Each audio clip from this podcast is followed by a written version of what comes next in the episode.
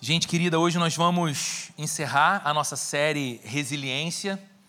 E eu quero convidar você a abrir a sua Bíblia na primeira carta que o apóstolo Pedro escreveu. Bem no finalzinho do Novo Testamento, nós temos as cartas escritas por Pedro. Nós vamos ler hoje um trecho da primeira carta escrita por ele, no capítulo 5, os versos 6 e 7. Apenas esses dois versos do trechinho final da carta do apóstolo Pedro. Caso você esteja sem a sua Bíblia, caso você prefira, esses versículos vão ser projetados nessa TV aqui atrás de mim e você pode acompanhar a leitura na mesma versão em que eu leio. A primeira carta que escreveu o apóstolo Pedro, capítulo 5, no verso 6, ele diz assim: Portanto, humilhem-se debaixo da poderosa mão de Deus, para que ele os exalte no tempo devido. Lancem sobre ele toda a sua ansiedade, porque ele tem cuidado de vocês. Nós vamos ler mais uma vez esse texto tão precioso. Portanto, humilhem-se debaixo da poderosa mão de Deus, para que ele os exalte no tempo devido lancem sobre ele toda a sua ansiedade, porque ele tem cuidado de vocês. Senhor, nós precisamos da operação do teu espírito para que a tua palavra floresça no nosso coração. Nós somos alimentados pela Bíblia não por causa do sermão ou do pregador. Nós somos alimentados pela Bíblia por causa da operação do Espírito Santo, que toma a palavra viva do Deus vivo e a faz produzir verdadeira vida espiritual no nosso interior. Queremos e precisamos te ouvir, Deus.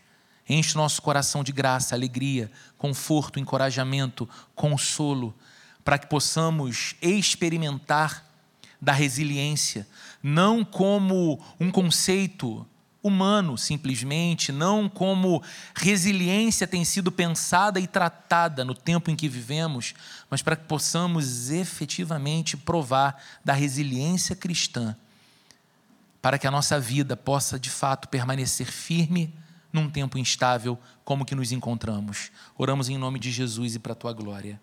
Amém. Meus irmãos, uma coisa extremamente necessária para a resiliência cristã, para a resiliência da fé cristã, que é o que há semanas nós temos conversado aqui nos nossos cultos. Eu tenho certeza que uma coisa extremamente necessária para a resiliência cristã é ouvir a voz de Deus. Nós precisamos, para permanecermos firmes, escutar a voz de Deus. Isso porque nós vivemos num mundo cheio de barulhos. Nós vivemos num mundo cheio de ruídos e muitas vozes tentam atrair a nossa atenção. Esses muitos barulhos, esses muitos ruídos, essas muitas vozes chamam a nossa atenção, nos mandam alguma mensagem e tentam nos convencer de um discurso.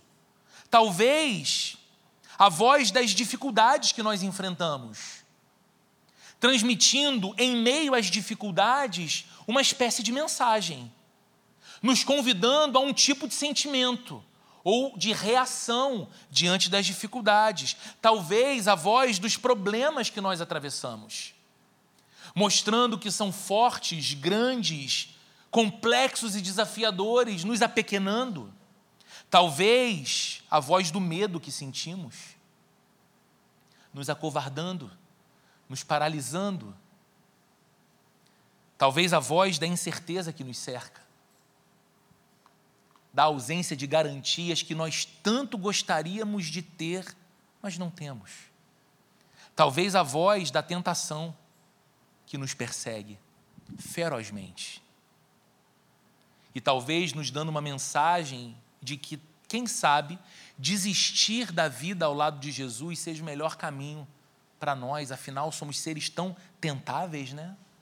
Nos sentimos tão prontamente mexidos com o que nos fala a tentação.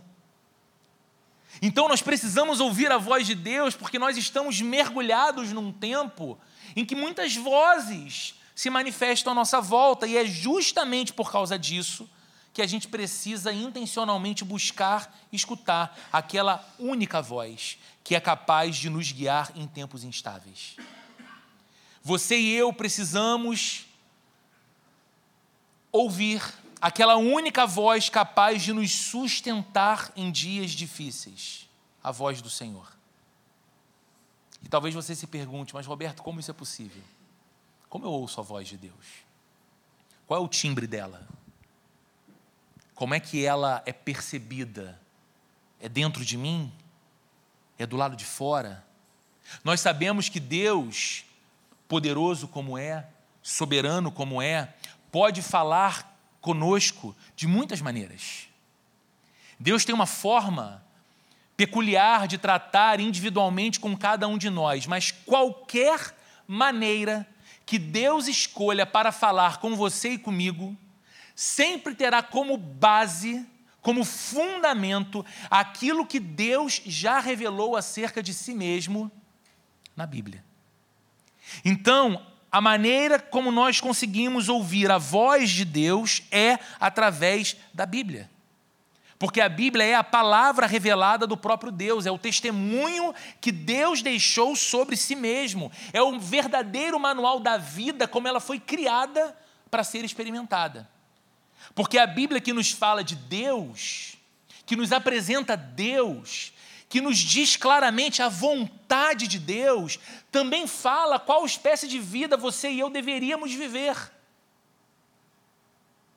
Porque Deus criou a vida para ser assim. Então, no meio dos muitos ruídos, de muito barulho e das muitas vozes do tempo que vivemos, as vozes da tentação, do medo, dos problemas, das dificuldades, nós precisamos, para manter a nossa vida estável, escutar regularmente a voz do Senhor que cuida de nós, e essa voz é percebida claramente na Bíblia. Um pregador muito conhecido no Brasil, um teólogo presbiteriano, reverendo Augustus Nicodemos Lopes, costuma dizer o seguinte: ele disse uma vez num de seus sermões: se você quer ouvir a voz de Deus, leia a Bíblia. E aí uma pessoa o interpelou dizendo: Mas, reverendo, eu gostaria de escutar a voz de Deus audivelmente. E aí ele disse: Pois bem, leia a Bíblia em voz alta. Leia a Bíblia, tenha contato com a Bíblia. É para a Bíblia que devemos nos voltar em todo o tempo, mas especialmente nos dias difíceis. Sabe por quê? Porque é na Bíblia que nós escutaremos as palavras de Deus e as promessas de Deus a nós. Palavras e promessas que afirmam o seu cuidado conosco, o seu amor por nós e a sua companhia em todo o tempo. E é justamente no meio das dificuldades que outras vozes se fazem percebidas e tentam nos convencer de que nós estamos em perigo e não há ninguém que cuide de nós que nós estamos desamparados e que não há ninguém por nós que nos ame ao ponto de permanecer ao nosso lado, mesmo no tempo mais difícil. É justamente na adversidade que nós podemos pensar que estamos sozinhos, e é quando voltamos para a palavra de Deus que ouvimos novamente as promessas do Senhor dizendo que nos ama, que cuida de nós e que não nos abandona. E esse trecho que nós lemos nessa manhã, na carta que escreveu o apóstolo Pedro, é uma dessas passagens onde nós podemos sim ouvir essa majestosa voz de Deus nos guiando no tempo da adversidade e nos fazendo promessas que nós podemos confiar e nos apegar. Por que esse trecho de Pedro eu escolhi para encerrar essa nossa série Resiliência? Porque Pedro, o apóstolo, escreve essa carta para cristãos de uma localidade chamada na época de Ásia Menor. A Ásia Menor é onde hoje está a Turquia. E esses cristãos que moravam espalhados naquela grande região da Ásia Menor eram cristãos, em sua maioria, convertidos do mundo gentílico, da vida pagã para o cristianismo, e eles estavam vivendo um tempo de grande dificuldade. Eles sofriam perseguição por causa da fé. Eles estavam inseridos numa sociedade, numa cultura que era hostil à fé que eles tinham em Cristo. Então eles eram perseguidos por causa da identificação com Jesus. Eles recebiam de seus vizinhos e seus conterrâneos hostilidade, ações violentas. Eles eram agredidos não apenas verbalmente, mas fisicamente. Não apenas homens, mas também mulheres e até os seus filhos. Eles viviam como que se sentissem exilados em sua própria casa, em sua própria terra, em seu próprio país. Já imaginou se sentir assim? Esse lugar é meu, é a minha casa, é o meu lugar, foi onde eu cresci, foi onde eu travei meus relacionamentos. E algo aconteceu na minha vida algo transformador do qual eu não consigo abrir mão jamais. Eu prefiro a morte do que abrir mão de Jesus. Mas esse encontro trouxe uma hostilidade ao meu redor tão terrível que eu me sinto como um não cidadão na minha própria cidade. Um estrangeiro na minha própria casa. E aí, por que Pedro escreve a carta? Pedro escreve a carta com o objetivo de consolar esses cristãos. Ele escreve a carta com o objetivo de encorajar essas pessoas desafiadas por tantos problemas e orientar esses cristãos em sofrimento, vivendo num tempo tão instável e tão hostil. Então, se nós queremos entender um pouco mais sobre a resiliência cristã, as palavras encontradas aqui nessa carta de Pedro e nesse trecho que lemos são muito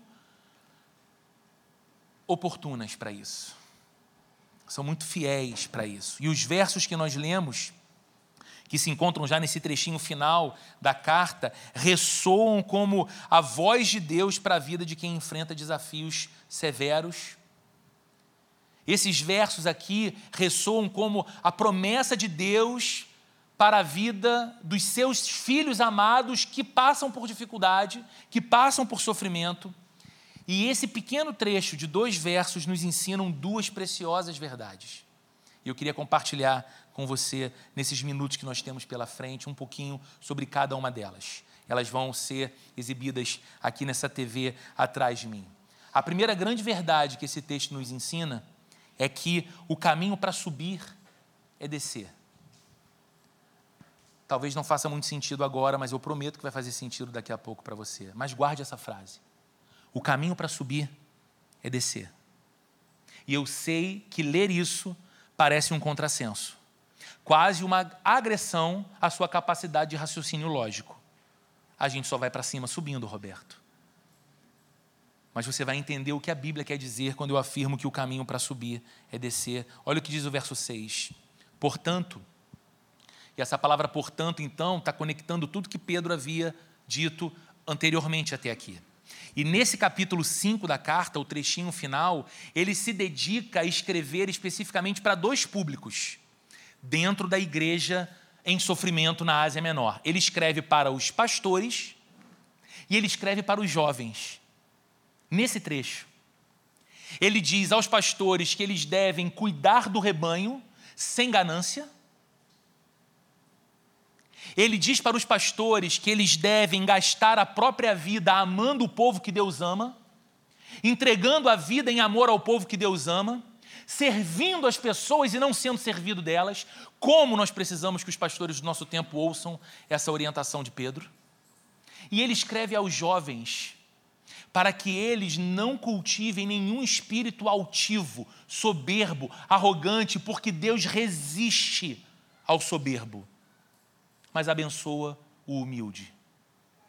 E aí ele descreve então no verso 6: portanto, porque Deus rejeita o soberbo, ele escreve: humilhem-se debaixo da poderosa mão de Deus, para que ele os exalte no tempo devido.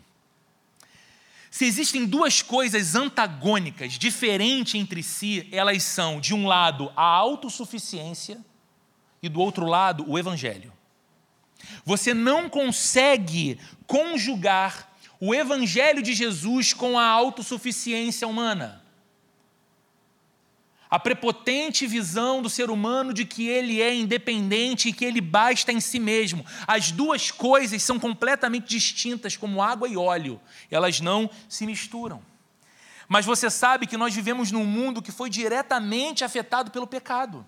E por causa disso, nós estamos mergulhados numa cultura alheia a Deus.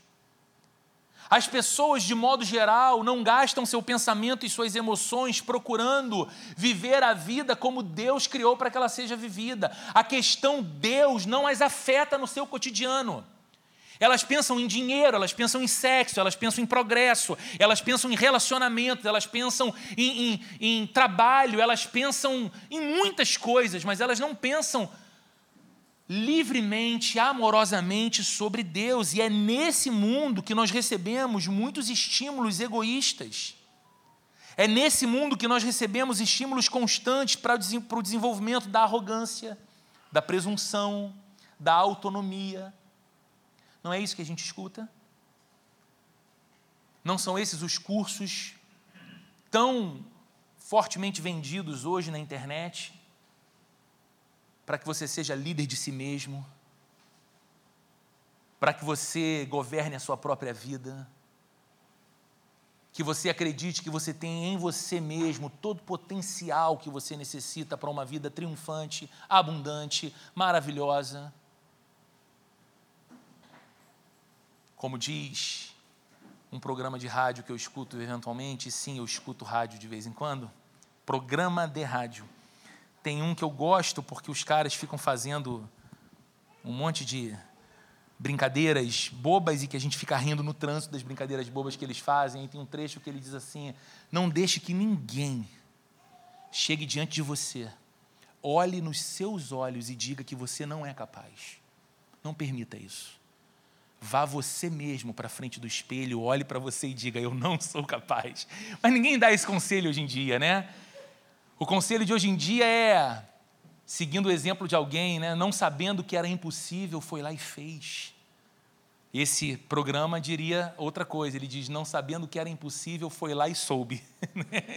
Descobriu na prática que era impossível. Mas os conselhos à nossa volta, nesse mundo alheio a Deus, é de que nós devemos ter essa postura de autogoverno da nossa própria vida de independência e de autonomia. Com enorme facilidade, algumas pessoas se consideram melhores que as outras, independentes das demais, suficientes em si mesmas e capazes de enfrentar qualquer situação, ou seja, resilientes. É muito comum nós encontrarmos pessoas que definem a si mesmos como muito resilientes, até que essas pessoas são atravessadas por uma dor. Até que essas pessoas são desafiadas por um problema que abala por completo as suas estruturas e as suas convicções.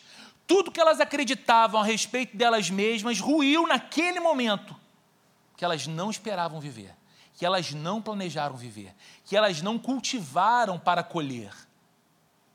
Mas a dor chegou, o problema chegou. E aí, essas pessoas se veem mergulhadas em duas situações e sentimentos. Elas se veem mergulhadas em desespero, porque aquilo que elas sempre acreditaram acerca de si mesmas se mostrou falso. Elas não eram fortes o bastante, elas não eram independentes, elas não eram capazes em si mesmas de resolver qualquer problema. E junto com o desespero, vergonha justamente a vergonha de, depois de tanto projetar uma imagem tão positiva de si aos outros, ter de reconhecer que não era forte o bastante, que não era suficiente em si mesmo. Vergonha. Esse é o caminho da autossuficiência. Mas e o Evangelho? Que eu disse que é diferente da autossuficiência. O Evangelho demanda de nós uma atitude muito diferente dessa, encontrada na postura autossuficiente. O Evangelho é o verdadeiro raio-x de um cristão. É ele que vai dizer e deixar claro que eu sou mais pecador e mais imperfeito do que eu jamais ousei admitir. Então é o meu contato com o Evangelho que não vai me permitir ficar tirando onda com ninguém ou projetando uma imagem de autossuficiência minha com ninguém, porque o Evangelho por si só é revelador do meu pecado, da minha insuficiência e da minha imperfeição. Isso é um golpe duro muitas vezes na altivez humana. Mas é o mesmo Evangelho que também garante que eu sou mais amado e aceito do que eu jamais ousei esperar. Sendo imperfeito e sendo pecador, eu fui amado e aceito por um Deus que é perfeito e santo. Sem que eu tivesse feito nada antes por Ele, Ele decidiu me amar. Então é nesse contraste da autossuficiência que a gente vê tão defendida no nosso tempo e cultura, com o evangelho que nós encontramos na palavra de Deus, que nós lemos as palavras de Pedro dizendo: portanto, humilhem-se debaixo da poderosa mão de Deus, Sabe o que Pedro está dizendo aqui em outras palavras? Ele está dizendo o seguinte: seja no dia bom, ou seja no dia mau, não nutram diante de Deus uma postura altiva nem independente, como se vocês esquecessem que tudo o que são e têm vem dele e depende dele, porque essa é a postura daqueles que não conhecem a Deus. Então veja que coisa interessante. Pedro está escrevendo para pessoas que sofrem. E mesmo pessoas que sofrem, querem e devem querer sair do sofrimento. Nós não temos que ser masoquistas e abraçar a dor com prazer. Nós devemos lutar pelo bem-estar, sim, mas Pedro está escrevendo para pessoas que almejam então subir sair do seu estado emocional triste para um estado emocional alegre, pessoas que querem ascender na vida, mesmo vivendo circunstancialmente alguns problemas, ele ensina que o caminho para subir é descer. Como? Humilhem-se debaixo da poderosa mão de Deus. É o conselho dele: coloquem-se humildemente debaixo das potentes mãos de Deus, mãos poderosas para salvar, mãos poderosas para dar livramento. Lembra, ele está escrevendo para pessoas que sofrem, para pessoas que não encontram no seu próprio braço a força que precisam para todos os desafios que enfrentam. E é para a gente assim que Pedro diz: qual é o caminho para vocês? Tornem-se humildes debaixo da poderosa mão de Deus. Não vão de peito aberto para a vida achando que vocês são capazes em si mesmos, a capacidade de vocês está na força da mão de Deus. Coloquem-se humildemente debaixo dessa forte mão. E aí há uma consequência, ele diz: para que ele, o Deus poderoso debaixo de quem vocês se colocam, os exalte no tempo devido. Olha que coisa bonita. O que, que a cultura vai ensinar para você e para mim? Se você quer ser exaltado, se você quer ascender, se você quer destaque, você precisa projetar a si mesmo. Você precisa ter cuidado com as suas palavras e com os seus pensamentos, porque suas palavras e os seus pensamentos vão ser construtores da sua realidade. Então você precisa, mesmo no momento mais adverso, falar coisas positivas e pensar coisas positivas. E você deve se comunicar com as demais pessoas, não expressando a sua vulnerabilidade ou a sua fraqueza, mas a sua força interior e a sua resiliência, porque só os fortes permanecem. E aí você vai se convencendo desse discurso.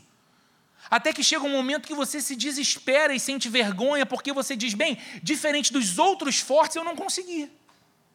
Eu cheguei no limite final. O que, eu tenho que fazer? Dar cabo da vida, então?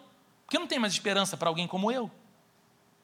O que a Bíblia está nos ensinando é que quem quer crescer, quem quer ver a vida sendo exaltada, se é cristão, entendeu que essa exaltação não é humana, vem do próprio Deus.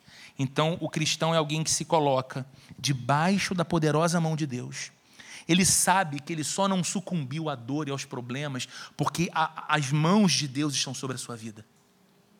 Ele sabe que a sua história só não teve fim em outros episódios que ele passou porque as mãos de Deus estavam ali dando a ele livramento e provisão. Ele confia nisso. Então, ele não se sente diminuído quando ele se coloca humildemente debaixo da potente mão de Deus. Ele se coloca ali na, na, posição de quem sabe que apenas ali, naquele lugar, em algum tempo que o próprio Deus determinar, essa mesma forte mão há de erguer esse cristão. É Deus quem exalta os seus. Por isso, O caminho para subir é descer. Cristãos não devem encarar a vida com arrogante autonomia. Porque todo cristão sabe, ou deveria saber, que ainda que não deseje, e não deve desejar mesmo, problemas e sofrimentos podem sempre surgir no caminho. E eles são fortes o suficiente para golpear a prepotência humana, para golpear a nossa altivez para mostrar que todo o nosso estudo, todo o nosso dinheiro, todas as nossas conquistas podem significar nada diante de um problema muito severo. O cristão sabe que toda exaltação, conquista, progresso, alegria, avanço vem de Deus e não dele mesmo. Vem daquele que tem mãos poderosas para conduzir os seus filhos em vitória. É por isso que um cristão arrogante é uma incoerência com o evangelho. Um cristão prepotente é um não cristão. Ele pode achar que é cristão, mas ele não é um discípulo de Jesus. Ele não entendeu o Evangelho. O Evangelho nos ensina que o caminho para subir é descer.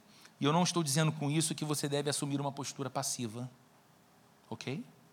Eu não estou dizendo com isso que você deve assumir uma postura subserviente desejar ser pisado por todos, usado por todos. Não, porque agora eu vou ser humilde, então as pessoas vão me fazer de gato e sapato. Não, lembre o que o texto está dizendo. Você vai se colocar humildemente debaixo da potente mão de Deus. O texto diz claramente que nos humilhamos debaixo da mão de Deus, mas esse movimento inevitavelmente nos tornará também humildes diante dos nossos semelhantes. Então você não busca passivamente ser usado por ninguém, mas você também não consegue ser altivo e prepotente com ninguém. Especialmente para você que enfrenta lutas difíceis, lembre-se disso. O mesmo Deus que nos guarda em meio aos sofrimentos, em meio às crises, também é o Deus que nos livra dos sofrimentos e das crises e nos exalta sobre os sofrimentos e as crises. Agora, tudo começa com Deus e tudo termina com Deus. Por isso, toda exaltação vem de Deus. Se você tem planos bons para a sua vida, e eu te encorajo a ter, como eu tenho para a minha, lembre-se que o caminho para subir é descer. O caminho é depender de Deus e é confiar nele. E isso nos leva à segunda verdade desse texto, que também vai aparecer aqui na tela. A segunda verdade é essa: o caminho para ter é entregar. Outra coisa que pode parecer um contrassenso, não é? Porque se eu tenho, eu não posso abrir mão e entregar, porque eu vou deixar de ter. É isso que a cultura nos ensina. Mas olha o que diz o texto, verso 7. Lancem sobre ele toda a sua ansiedade, porque ele tem cuidado de vocês. Lancem sobre ele toda a sua ansiedade. Não retenha nenhuma. Não guarde nenhuma com você, porque Ele tem cuidado de vocês. Como eu já disse, Pedro escreveu para cristãos passando por grande onda de sofrimento. E Pedro sabia que o sofrimento era um potencial gerador de ansiedade. Assim como nós sabemos que o sofrimento ou até mesmo o medo de sofrer produz na gente ansiedade não é? A gente sofre e fica ansioso. Mas a gente tem medo do sofrimento chegar e a gente também fica ansioso com esse negócio. A ansiedade é ativada sempre que tememos deixar de ter algo que julgamos importante para a nossa vida. A ansiedade ela é ativada em nós sempre que o medo de deixar de ter alguma coisa que a gente considera essencial se instala em nós. Por exemplo, é a pessoa que diz assim: se eu perder a pessoa que eu mais amo, como será a minha vida? Se eu perder esse amor, como vai ser a minha vida? E essa pessoa começa a ver-se então ansiosa num esforço, consciente ou não, de tentar ter e reter na própria mão aquele seu amor. É o outro que diz: se meus filhos adoecerem, como que eu fico? Os meus filhos, razão da minha vida, os meus filhos, missão da minha vida, os meus filhos que produzem doçura inigualável na minha alma, os meus filhos gerados por mim, se eles adoecerem, como é que eu vou ficar? Eu vou perder o meu chão. E aí a pessoa, de alguma forma, conscientemente ou não, acredita que ela precisa ter o controle até mesmo sobre a saúde dos próprios filhos. Para que nada de mal aconteça aos seus filhos, porque se acontecer, ela não sabe o que vai ser a sua vida. O outro diz: se o meu trabalho for tirado de mim, o que, que eu vou fazer? Tudo que eu fui projetado a ser na vida envolve o trabalho, envolve essa minha carreira, envolve tudo que eu fiz até aqui. Se esse negócio for tirado de mim, talvez eu não saiba nem mais quem eu sou. E aí a pessoa então se vê numa situação angustiante de ter de controlar na mão o seu próprio trabalho, o seu próprio sustento, os seus próprios afazeres, tem a ver com a minha capacidade de ser visto, tem a ver com a minha capacidade de ser reconhecido, tem a ver com a minha capacidade de conversa com as pessoas certas e eu serei mantido aqui, eu serei alçado aqui. E a pessoa entra em ansiedade, porque ela teme perder aquilo que ela julga essencial para a sua vida. Se a minha saúde for abalada, o que me restará? Talvez alguém pense. E a pessoa acredita que, por mais cuidados que ela tenha e deva ter, é ela quem tem de controlar o que acontece com ela mesma, para que ela tenha ainda todo o vigor e toda a saúde, porque se ela perder, ela já não saberá mais o que resta. Mas vem a Bíblia e nos ensina que nós não temos condições de reter nas mãos as coisas que nós não temos como controlar. Você entende que tudo que a gente acabou de falar aqui são situações que nós consideramos importantes ou até essenciais para a nossa vida, mas sobre as quais nós não temos controle. Amigo, isso pode ser um golpe na sua e na minha altivez, mas nós não temos controle. Deus nos poupe, mas você pode sair daqui nesse domingo lindo de sol e se acidentar na Avenida das Américas e não ter o restante do dia que imaginava ter. Talvez nem ter mais dia algum. É terrível ter de pensar nisso. Mas isso é uma mensagem que nós não temos como controlar nas mãos o que nós não temos controle. Nós não guardamos em nossas próprias mãos, retemos conosco o que nós não conseguimos controlar. E é por isso que Pedro está aqui dizendo: lancem sobre Deus toda a sua ansiedade.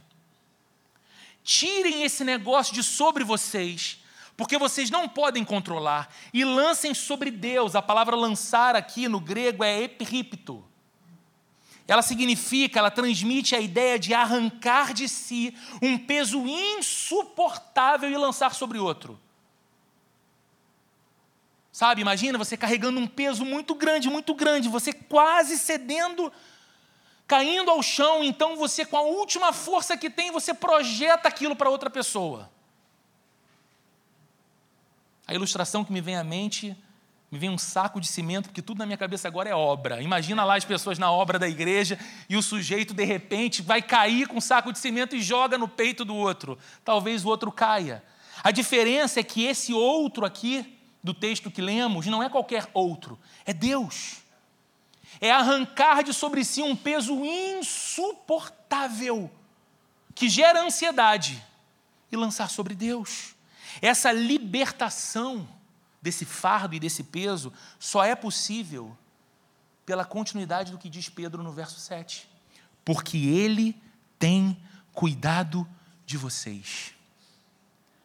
Por que é que você vai tirar esse peso desumano de sobre a sua alma e lançar sobre Deus? Porque este Deus não é um desconhecido, é aquele que tem cuidado de você.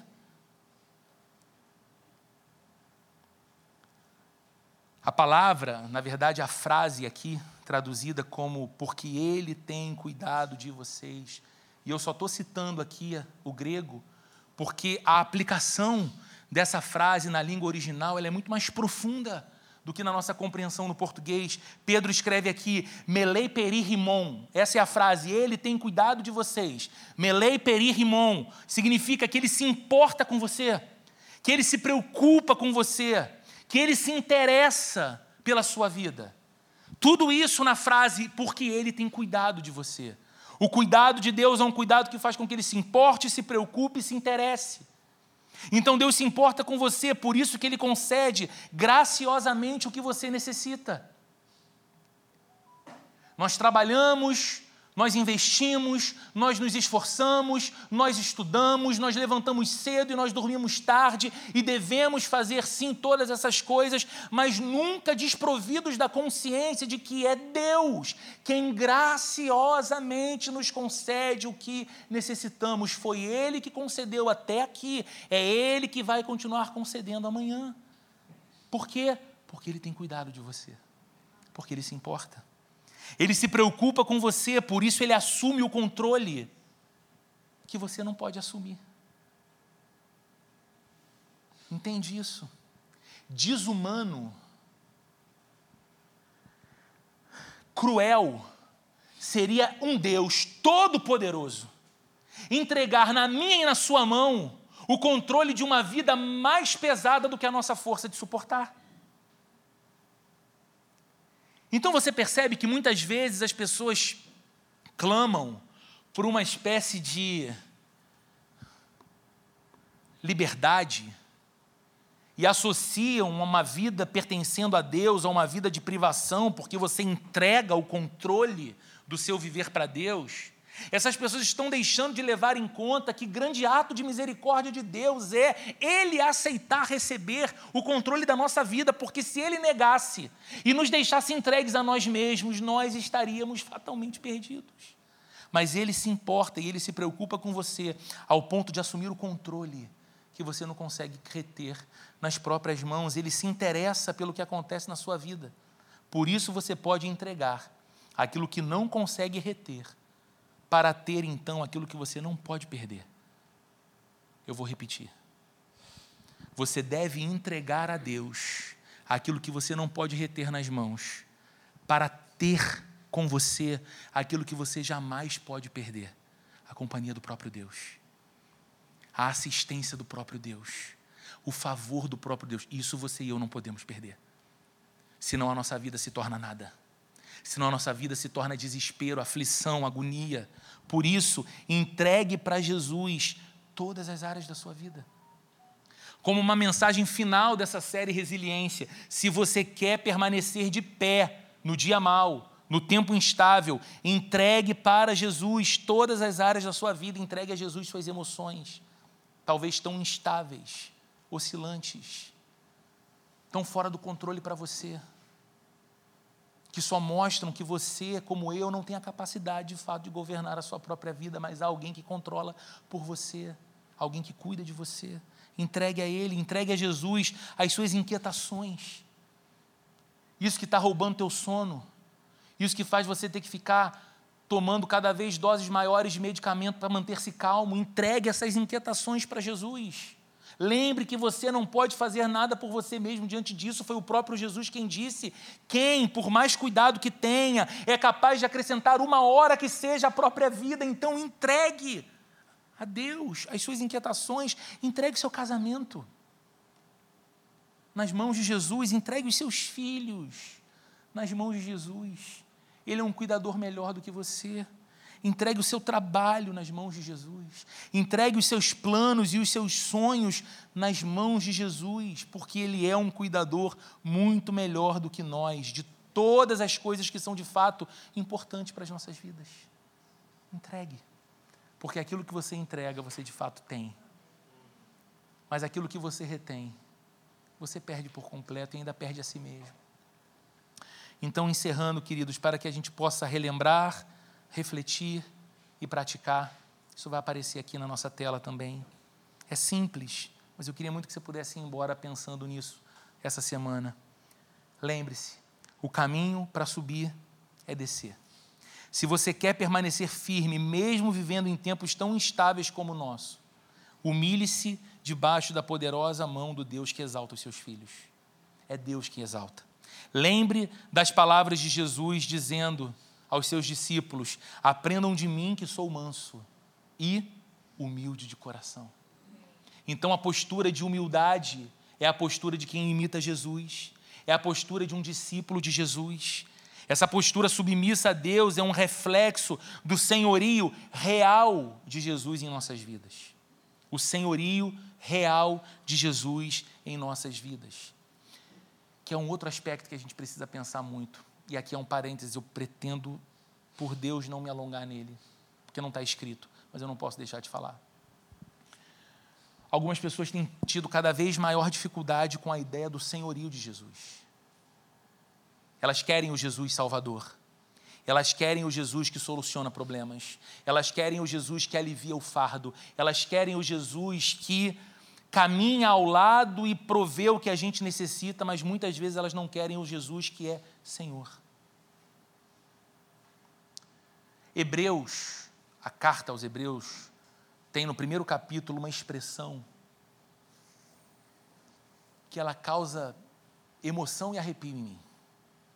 O autor da carta diz assim: Jesus sustenta todas as coisas pelo poder de Sua palavra. No verso anterior, o autor aos Hebreus fala sobre a criação do universo. E aí ele diz que Jesus sustenta todas as coisas nesse universo criado pelo poder da Sua palavra. Por mais que você não seja uma pessoa tão curiosa com as questões do universo, você sabe que nós estamos num planeta gigante, dentro de um gigantesco sistema solar, que é só um pedacinho de uma espiral da Via Láctea, que é uma galáxia. E que os cientistas dizem que nós temos milhões e milhões e milhões de outras galáxias no universo. A Bíblia está dizendo que Jesus sustenta não apenas o seu dia, a sua casa, o Rio de Janeiro, o Brasil, o planeta Terra, ele sustenta todo o universo criado por ele mesmo, até onde a ciência não conseguiu alcançar e explorar, pelo poder da sua palavra. E eu te pergunto: você convidaria alguém assim tão poderoso para ser só o seu ajudador? Não, Vem andar perto de mim aqui, Jesus, para resolver meus problemas aqui. Ou diante de alguém tão poderoso, você se curva e entrega o seu coração e diz: Seja o meu Senhor. Assim como o Senhor é Senhor da galáxia que eu vivo, da Via Láctea, de Andrômeda, dos planetas, das estrelas, seja Senhor da minha vida.